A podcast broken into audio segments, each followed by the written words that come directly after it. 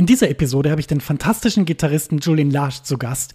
Wir sitzen auf einer Bank im Central Park mitten in New York, unterhalten uns über Musik und Gitarren und im Hintergrund hörst du, wie sich der Central Park anhört. Da gibt's alles, was es da gibt, nämlich Vögel, Menschen, Lärm, die Straßen. Es ist großartig. Ich wünsche dir sehr viel Spaß mit diesem Interview und jetzt geht's los.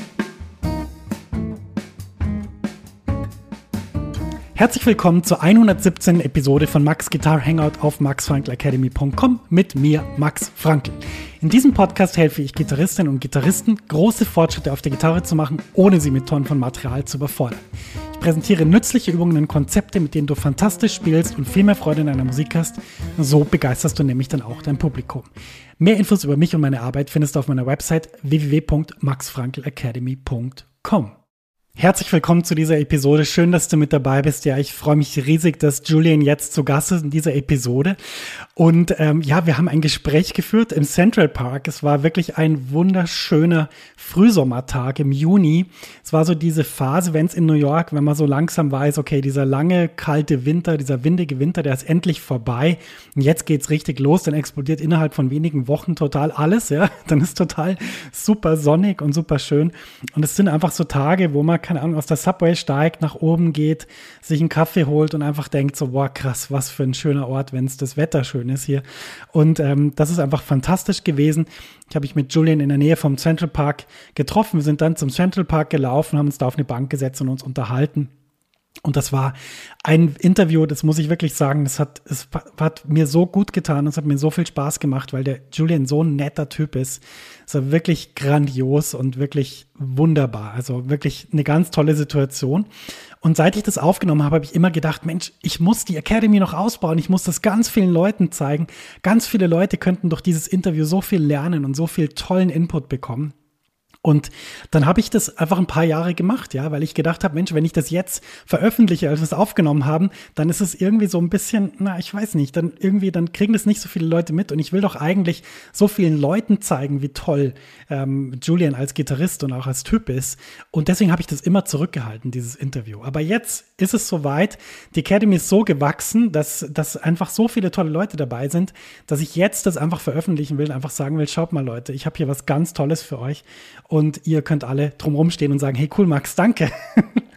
und das ist einfach wunderbar. Ich bin mega glücklich, wie sich die Academy entwickelt hat und ja, ich glaube, jetzt ist der richtige Moment, das zu veröffentlichen.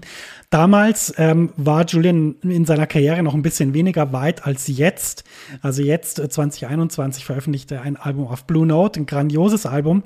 Das waren noch ein bisschen andere Zeiten, wo er noch weniger Musik veröffentlicht hatte, aber ja, ein fantastischer, super toller Gitarrist ähm, ist. Und ähm, ja, deswegen ist es auch ganz interessant, jetzt bisschen retrospektiv das anzuhören, was da sozusagen ähm, damals auch sozusagen bei ihm aktuell war und was ihm wichtig war. Und er redet da über verschiedene Musiker und es ist wirklich, ach, das Interview ist so fantastisch. Ich will jetzt eigentlich gar nicht mehr weiterreden. Wir machen das jetzt so. ähm, wir, äh, ich, ich be, beende jetzt hier meinen Monolog und wir hören einfach in das Interview rein. Und ich wünsche dir super viel Spaß mit Julian Lasch. Ähm, wenn du dich für seine Musik interessierst, bitte hör die überall an, wo du kannst. Auf YouTube, auf Spotify, folg ihm, äh, kauf irgendwelche Tickets für irgendwelche Online-Shows und so weiter unterstützt den. Das ist so ein toller Musiker und der tut extrem viel für unser Instrument.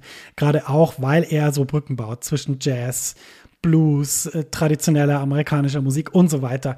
Also wirklich ah, so ein toller Gitarrist. Deswegen viel Spaß jetzt mit dem Interview und ähm, ja, wir hören uns dann in der nächsten Podcast-Episode. Ähm, wenn du Feedback hast, ähm, Facebook-Gruppe Jazz-Gitarren-HeldInnen oder zum Beispiel auch per E-Mail max.maxfrankelacademy.com kannst du mich erreichen und mir dein Feedback schicken. Das würde mich wahnsinnig freuen, von dir zu hören. Ansonsten, wenn dir der Podcast gefällt, gib ihm eine tolle Bewertung, schreib einen tollen Kommentar und äh, teile die Episode mit deinen Freundinnen und Freunden. Das wäre super. Jetzt Vorhang auf, das Gespräch äh, im Central Park mit Julian Larsch und jetzt geht's los. Julian, it's, it's a great honor to have you. Welcome to this podcast. Thank you so much, Max. It's a pleasure. so, you're last two records, um, your your latest record, Arclight, and uh, the amazing World's Fair, and also Gladwell has amazed your audience like around the planet. And uh, I'm sure they've also seen you play with Chris Eldridge or Nels Cline. So it, it must be pretty cool to be Julian Lage at this point of time because you, you have so many projects and you have albums out. And uh, how do you feel? I feel extremely lucky, you know, and grateful. Hmm. I, I started playing guitar when I was really young and uh, uh was so lucky to be on the receiving end of a lot of support and and kindness. You know, my my parents being the most obvious and wonderful supporters. Um, uh, my dad played guitar. My mother is so creative and everything else. Just a wonderful family dynamic and siblings. And anyway, that expanded into a, the local community in California where I played a lot with local teachers and other players and and then in a weird way it feels like I blinked my eyes and then all of a sudden now I'm an adult and there's a similar structure in place, which is to say that there's a community that I'm a part of. And just you know, it's records aside or touring aside, or that's that's what I feel so lucky to be a part of, hmm. um, to have fellow musicians to work with, to push me, to challenge me, to in- interact with, and uh, then beyond that, to be able to share it with the world is a great gift. So I, I count my blessings. oh, that's that's amazing. Cool. So you you said it like you have people that supported you and people that inspired you and i'm sure one guy who really inspired you is mick goodrick the, the yeah you're teacher at Berklee school of music. So could you talk about what was it to how was it to study with him? Um, how did you feel in this kind of process? Well mick was kind of a teacher of mine even before i knew him. When i was I don't know how old, very young. I had his book, Advancing Guitarist, and I loved it. My teacher, Randy Vincent in California, showed it to me. And I knew that Mick was special and different and, and had, had a perspective on the instrument that really is unique. So I felt influenced by him immediately. And then when I was 13 years old, I want to say, I went to Berklee to a, a summer program and Mick was my teacher for like a week, or you know, I feel I want to say I took maybe two lessons, three lessons, uh, and it, it, was phenomenal. Here was the guy who wrote that book that I loved, and he. Uh, because we didn't have much time, he kind of got right to the point with a lot of things. So he heard me play it and said, "Well, what do you think you have trouble with?" And I said, "I don't know. I never had someone really ask me that." And I remember vividly him saying, "Well, then I guess you don't need my help."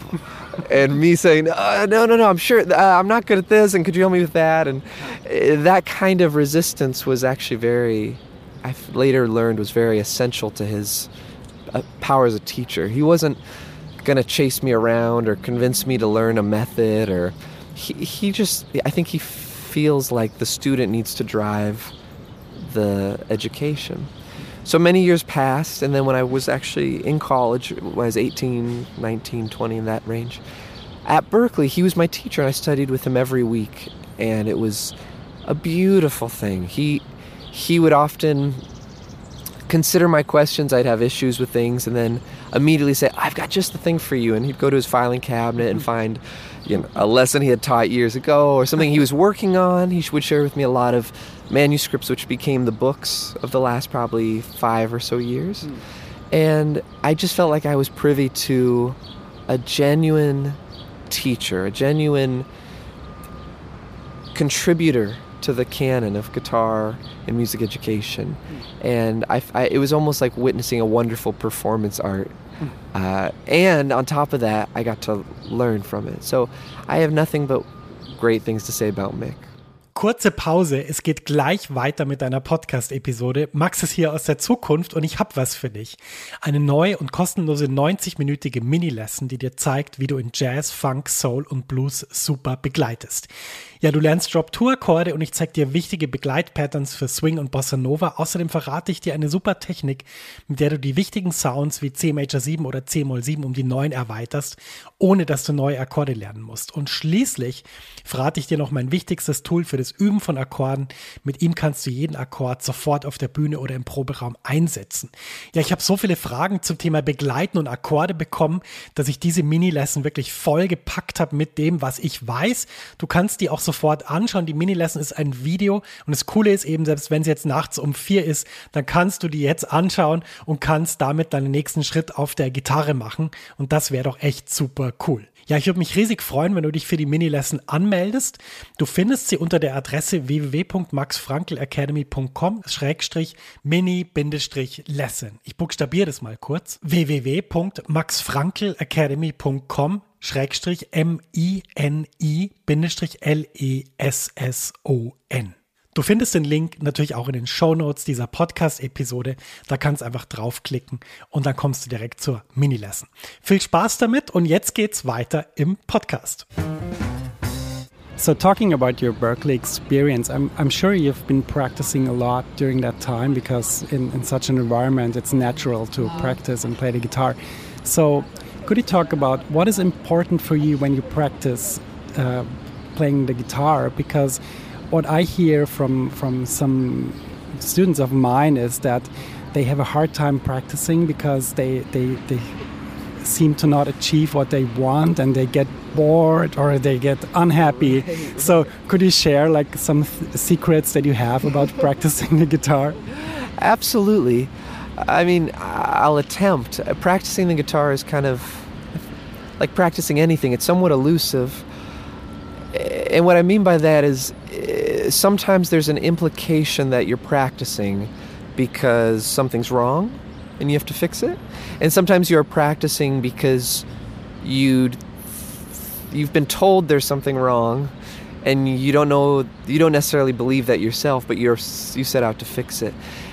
And I feel like one of the most important things that I keep running into is to diagnose what I'm doing. Uh, sometimes there are cases where practicing is the wrong choice. It's not always like taking your vitamins, it's not always a cure. Sometimes you might want to get better at God knows what, being more spontaneous or something like that, or you name the subject, and practicing might be the very thing that just makes you stiff, your hands sore, uh, make you too intellectual about it because you've taken something very organic and now you have to break it down. So I, I personally feel like uh, the practicing starts before you pick up the guitar. And, and what the, another way of saying that is acknowledge what you hope to get out of it before you start. And it, it, it, I, I think that's the thing I keep learning, just personally. Everyone's different. So if I say, okay, I have 10 minutes to practice today, rather than just pick up the guitar and say, um, okay, I, I don't know what to, should I learn a tune? Should I play it in all 12? You know, I'll just kind of almost, you almost meditate on it in terms of just being quiet and saying, what, what would I like to be able to do in 10 minutes in a week, that month, in a year that I'm not able to do now? And I know that sounds kind of almost too cookie cutter, but it helps. For example, you know, last night I had like a window of that, and I said, well, I said, I want to, I've really, I feel like uh, when playing the Telecaster, maybe I could pick in a slightly different place to get a different sound. And as long as I devote 10 minutes to playing in that different place, I'll have a, acquired an experience. Mm-hmm. And so then I was able to practice without having to really critique it, without having to be like, did I get better? Did I just say, as long as I've logged that time doing something unusual, I have faith that it'll help me. Uh, now, beyond that, with Berklee, it's the irony with Berklee and practicing, and this might relate to your students a little more, is when you are under the guidance of teachers, there's often deadlines. And especially if you're in a school where you have a lot of teachers, it means you have a lot of deadlines. So that was always very frustrating to me where you wish you could devote you know a week to one person saying you should learn all your drop two voicings and then you have someone else saying you really got to work on your time and then you get kind of paralyzed so frankly, in my experience, there, there, uh, I haven't found a workaround for that. Uh, it, it's kind of as hard as you think it is, and the question is, what do you prioritize? I think a mark of a really strong player, and I'm noticing this more and more as I learn about guitar, is you have to find ways in your practice to um, be a decision maker you can follow guidance, and that's one thing, but to exert the, the, the voice in your head that says, I think this is cool. I think this is cooler than that. Is eh, I think that strengthens a muscle that actually comes into practice when you're playing live, you know, where you have to make a decision about what you want to play, not just what you can play. So I would say if you had a pile of things and you're like, my time sucks, I don't know enough chords, I need to practice fast, te- you know, tempos, I need to listen to more Jim Hall, I need to blah blah. blah. I would say uh, as soon as possible, narrow it down or or put it in a, in an order. Say, okay, if all of these are like a four on my list of have to have, you know, I'd love to be good at. The the the number one thing is I don't know that song I'm playing next week and don't be shy about. Just say, okay, I'm going to learn that song first so I can relax and then consider, okay, now that that's off the list, now I would like to know those chords. Okay, do that. But uh, and then and, and be okay with the fact that you're not going to get to everything. You just you just won't, and that's okay. Brilliant. You just mentioned Jim Hall, and I'm, I'm I know that Jim Hall has been an amazing influence on your playing and your maybe also on your personality, and yeah. the way you see and hear music. So, could you talk about the things that you learned from Jim Hall, I, I mean, it's maybe like a, a lot of things, yeah. but but maybe you can focus like uh, on on things that that yeah, like the, the most important ones. Sure. Well, that's a great question. Jim is so dear to my heart, and uh, and to so many people. It's it's one of those amazing things where it's I remember Mick Goodrick saying this about Miles. He would say everyone can, everyone could agree on Miles when Miles was you know it didn't matter if you liked hmm. Archie Shepp or Dave Brubeck or Paul Bley. Everyone's well Miles is great and and Jim is that level too. Everyone can agree that Jim is special and magnificent and historic and hmm. and and someone to fall in love with as a musician and a musical personality. So I, in some ways, feel silly pointing out any one thing because I feel like we all got the same tr- gift of his music.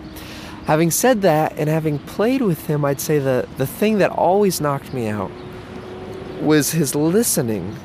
And every, it's almost cliche at this point to say that, but Jim's approach to listening was very different than maybe what I expected. For example, when I, I, I, I hear his music on recording, I'd always think he's really sensitive and really gentle with his decision making and and and it, there's almost a a sense that he was not I don't know how to say this that it was the opposite of aggressive but in a good way. In reality when you when I was to sit next to Jim and see him play and hear him he was in a way very aggressive with the guitar. And i don't mean like uh, in a negative way but when he would hit a note it was it wasn't like this buttery beautiful thing. It was kind of like bah! it was really it was very sharp. Mm-hmm. And i remember every time we played it just being like wow that i would think that would come across as so harsh. But it was this experience he had that was so beautiful that was coming very much out of charlie christian and all the great players of all the jazz instruments where you have to commit for it to cut across to come through the recording. You, if you if you try to recreate the recorded gentle sound before it hits the mic, it just sounds weak or kind of mushy. But he would play with such authority, and he would do it in a way where that was almost what woke up your listening. So in other words, I felt like there was a pair. This architecture I had in my mind of listening was that if you are reserved, you leave room for people, and then you can hear them, which makes sense. It's logical. In reality, what I felt with Jim, and who knows what was actually happening, it was almost like he would th- play very actively and almost excite the environment so that you were just alert.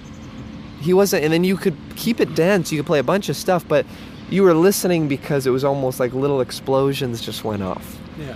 Uh, and so it was charged. Jim's listening was so charged. And as a consequence, every member of the band played better. Uh, and that was freaky to me. Every time. You'd say, What did he just do? He's not even, you know, he played a note 20 seconds ago, and I'm still playing better than I would have if he didn't play that note it's a wild thing, and I, and he I think he knew it. I think he I think that was one of the many things he cultivated. Mm-hmm. Um, additionally, Jim was very sensitive to, um, how do you put this? Like his sense of form was always very interesting to me, and I didn't realize that on record. You know, years records, and they just sound like listenable. Like you can listen to them over and over again. You don't. They don't get tired. Like I don't get tired listening to them. Hmm. One thing I noticed about Jim was he often didn't play in such a way where he would transition from active parts of the song to delicate parts. In other words, he wouldn't he wouldn't like try to end his solo with a stick the landing. He wouldn't try to build a big peak or a big crescendo, you know. Mm. He would just kind of stay really present and these natural peaks and valleys would occur. And if you listen to Jim with that in mind, it's wild. Like his solos on uh, Undercurrent with Undercurrent with uh, Bill Evans. Mm he doesn't follow the trajectory we think of where you like start slow then get fast and then get loud and then bring it down for a perfect ending. Yeah. he kind of like it almost sounds like his solos start in the middle and then they almost get cut off. But it was just such a lesson that i keep learning over and over again to, to me that with improvising you don't always have to be in control. It's not your responsibility to be have everything managed. And I think this is something we struggle with with jazz education, which is people are under the impression that they have to be excellent, they have to be able to predict the future, they have to be able to uh, do things they've never done just because they want to do them, even though they've never practiced them. And you see why a lot of a lot of jazz guitar gets marginalized. Not a lot, but you hear, and even in myself, like I hear how, if I'm not careful, it can start to sound not that good. And Jim, he kind of seemed to stay out of that race. Hmm. He would play something he liked, play another thing he liked, then the song was over, and you'd be like, why was it that simple? But it really, he really embodied it. He yeah. really, and everyone benefited because of it. Wow, yeah, that's that's great. That's a great point, uh, and I'm sure this will help lots of musicians and guitarists. Thanks so much for for mentioning that. So we just talked about Jim Hall, and on your new record, Arclight, we have Kenny Wollesen and Scott Colley. Yeah. And I read in an interview with you that you saw these guys play with Jim. And um, so I wanted to ask you, how does it feel to play with them, and what, what do you treasure I mean, of course, they are brilliant musicians. I've seen them in, in your gig at, yeah. in 2015 at Carnegie Hall, which was amazing. I, I was there with Bill Milkowski, oh, yeah. and we were like like in the middle of the set, like saying to each other like, "This is crazy! Like this is so good." I That's really cool. So so so how do you feel playing with Scott and Kenny? I love playing with Scott and Kenny, and they're they're heroes of mine. You know, having seen them with Jim years ago when I was 11, that was his rhythm section for that particular tour. I was mesmerized. So I can't get that out of my head that like, oh my God, that's Scott Colley and Kenny Wollesen. Despite them being very close friends at this point, it's still it's I, I there's part of me that's kind of starstruck. Mm. Scott plays with a tremendous amount of authority. That thing we were talking about with Jim, and he also, it's kind of like playing with a freight train coming down on you. He doesn't let you just lay back and get lost. He's kind of it's always moving towards mm. somewhere and his feel is insane. He just he's one of my favorite musicians on whether he played bass or not. And the same is true of Kenny. Kenny plays drums very differently than a lot of players I've played with. Um, he doesn't again similar to Jim, he's not controlling anything. He's not saying no, this is where the time is or here's where the crescendo should be, here's where a hit is or he's he it, and it's not passive either. It's this other kind of commitment that Kenny has to music, which translates to me as tremendous strength. I feel like I'm standing on the, the shoulders of giants, you know, like they're not going to let me down. So I feel extremely lucky, and it coincided with me playing more Telecaster and starting that trio. So a lot of my understanding of the guitar and the electric guitar is connected to those musicians hmm. as far as the decisions I'm trying to make and the way I kind of conceive of the whole project. One thing that we hear on Arclight is, um, of course, your own music, but also songs from the pre bebop era that you arrange and uh, those arrangements are amazing. So I wanted to ask you, what is your, what is the exact process that you? I mean, of course, you have to find the song. Yeah. But after that, what happens? well, I, I, actually, I, I don't consider myself that comfortable with arranging. I, I, I wish I was, and I am making efforts to be better at it and practice it. But yeah, I, I don't think of things very. It doesn't come easily for me um, with regard to arranging. At least it hasn't so far. So with those songs, my friend Matt Munisteri, a great guitarist who lives in Brooklyn and upstate New York, he showed me these songs on from that era that I said I'm looking for minorish tunes, darker tunes, unusual tunes from the 20s and 30s and so he showed me a bunch of them and I picked some of them and a lot of the arrangements on the record are more or less the arrangements from the original recordings. It's just that the original recordings were uh, five, six, seven, eight, ten piece bands, and with all these counter lines and beautiful counterpoint, and you know you could barely hear the drums at all, and there was tuba instead of bass, and all these like, if anything, those original versions were highly arranged. Mm. And what we did was just kind of because we are just the the trio we just stripped away a lot of it and just played the melody and the chords in the order that they were in. And a lot of those tunes, like a song called Persian Rug, kind of, at least that version from the that we took it from, had this beautiful modulation, and then it goes to another modulation. So we took the architecture, but I, I, I would love to say that you know, oh, I took this thing and then I decided to frame it. No, I was lost, but I just like the songs. Hmm. And I, I, probably threw out a lot of songs that we could have done well if I arranged them but I ended up doing just the ones that needed very little to to sound good. Yeah. yeah.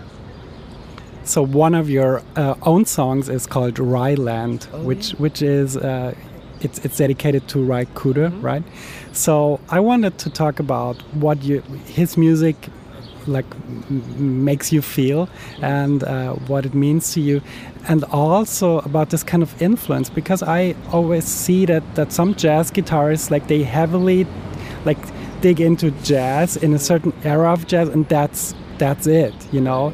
And like with like musical heroes of mine, like Pat Metheny, he always had this broad influence and and different guitars and different strings and whatever. Yeah, so yeah. so yeah, when I when I saw and when I listened to Ryland and when I uh, learned that it's dedicated to Cooder, I was totally interested in hearing that story. Yeah, well, yeah, I, I agree with you. I, I feel the same as you. It's like someone like Pat is such a you know, uh, Uh, embodiment of so many influences, or Frizzell, or I mean, there's so many guitar players like that.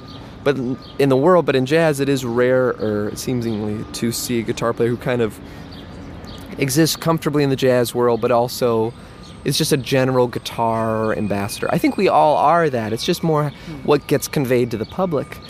Ry Cooder, for I think a lot of us, is one of the heroes of music that has integrity, that's related to the guitar, but is very diverse. He's found a way to weave it all together in a way that's sounds like nothing you've ever heard. And he, for example, when we're talking about arrangements, I think he's someone who is a master of hearing a song, making it his own, arranging it for a different orchestra, and then playing it and finding the right instrument for it. I mean, he's really a producer, a real mastermind kind of person. Now I've never met him, but I, I so I, I, may be entirely wrong, but I do I do feel like similar to Jim, you know, we can all agree that Ry Cooder is a badass and that he inspires us and he shows us that if if we if we want to have it all, we can. It's not like, well, I'm a guitar player and I have to have this jazz guitar tone because I study jazz, but I really love rock, but that means I need a strat and I don't own a strat. Like Ry kind of says you know, get over yourself. Just get what you want, play it. Yeah. And that tune was absolutely a dedication to that spirit and to Ry. Ja, das war der erste Teil des Gesprächs mit Julian Larsch. Ich hoffe, dass dir das Spaß gemacht hat. Der zweite Teil folgt relativ bald. Ich danke dir herzlich fürs Zuhören und wünsche dir natürlich eine gute Zeit äh, und natürlich super viel Erfolg auf deinem Instrument. Und bis dahin viel Motivation und Inspiration. Und ich glaube, das Interview tut seinen Teil dazu. In dem Sinn, alles, alles Gute und bis bald, sagt dein Max.